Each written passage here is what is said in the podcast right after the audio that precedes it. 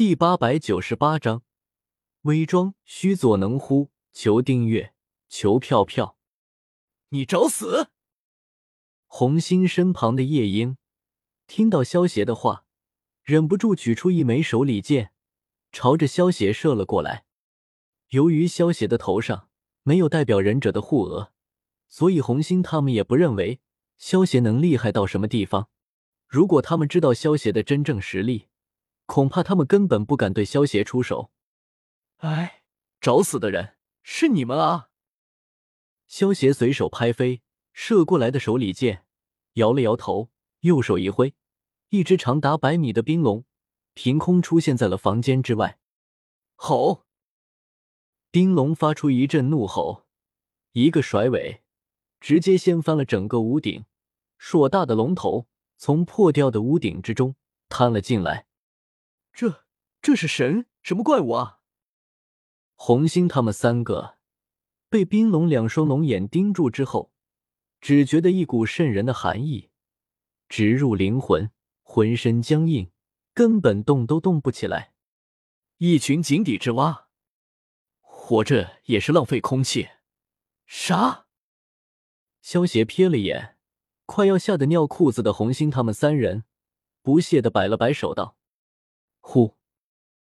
得到萧邪的命令，冰龙大口一张，一道寒冰之气瞬间将红星他们三人冻成了冰雕。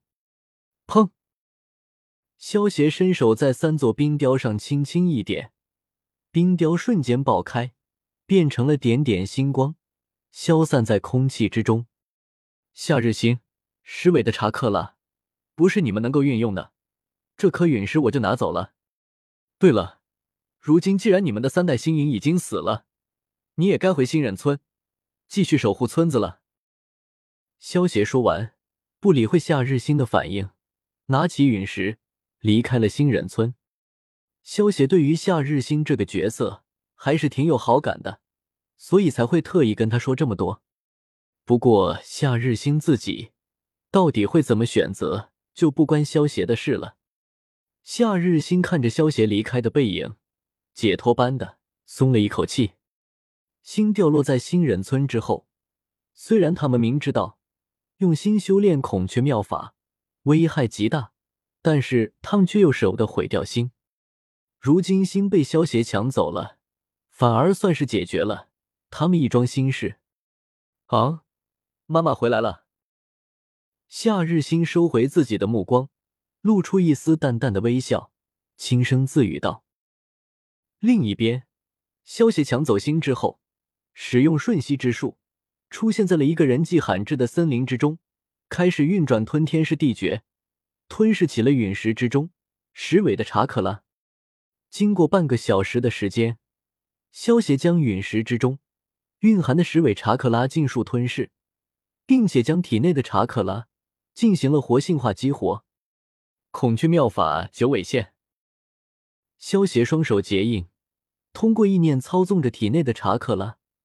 只见一团庞大无比的蓝色查克拉从萧邪的体内急速涌出，最终形成了一只高达数百米的九尾妖狐。不错的力量，不过还没完呢！微装须佐能乎？开！萧邪站在九尾妖狐的头顶，双眼猛然一睁。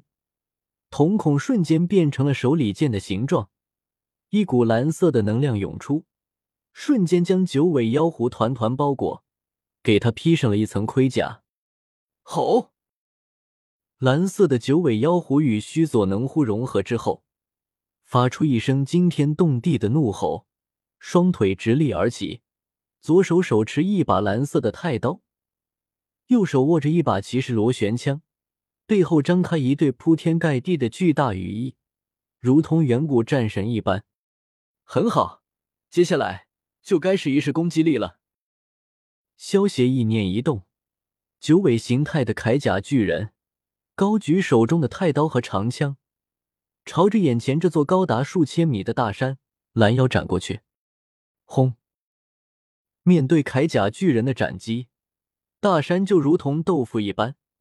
瞬间被斩成了三段，在萧邪的操纵下，铠甲巨人手中的武器顿时融入了神威的力量。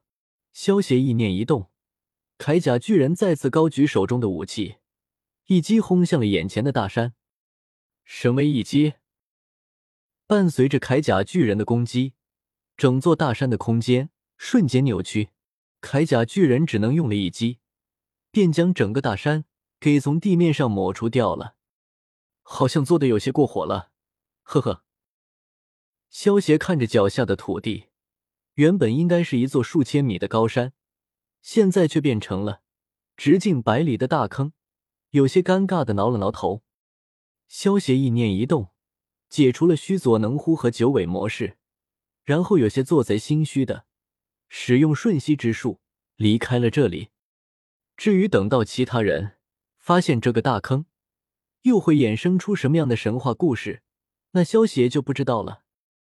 萧协离开了熊之国之后，带着小小朝着下一个国家赶了过去，一边领略各地的风土人情，一边赶路，生活好不惬意。这个城镇还挺热闹的嘛。小小坐在萧协的肩膀之上，一边吃着当地的特色小吃，一边打量着四周的事物，开心的说道。萧邪听到小小的话，先是微微一笑。随即露出了有些玩味的神色，冷笑道：“是挺热闹的，不过看来还是有不开眼的家伙找上门了。那就先陪他们玩玩吧。”小小闻言，露出了一个恶魔般的笑容。以萧邪现在的实力，在火影忍者的世界之中，能够威胁萧协的人，恐怕也就只有大筒木辉夜了。不过大筒木辉夜现在还没有复活。所以萧协能够尽情的浪，现在竟然有人自己送上门来，萧协也不介意跟他们玩一玩，也算是活动一下筋骨。萧协在城镇中逛了一圈，购买了一堆的特色小吃之后，带着小小离开了城镇，朝着郊外走了过去。好了，跟了这么久，你们不嫌累吗？现身吧。半个小时之后。萧协发现暗中跟踪自己的那几个家伙还没有现身的打算，有些不耐烦的叫道：“嗖嗖！”当萧协话落，两个身穿红云黑底大袍的身影瞬间从森林之中跳了出来。萧协看清两人相貌的之后，嘴角不由得微微勾起。出现在萧邪面前的两个人，一个拿着一把血腥三月镰。另一个戴着面罩，只露出一双绿瞳红底的眼睛。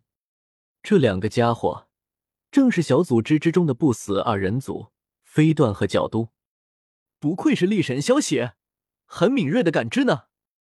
你的脑袋价值一两赏金，真是让我忍不住想要出手呢。角都双眼紧盯萧邪，眼中闪过一丝贪婪之色，冷笑道：“十。”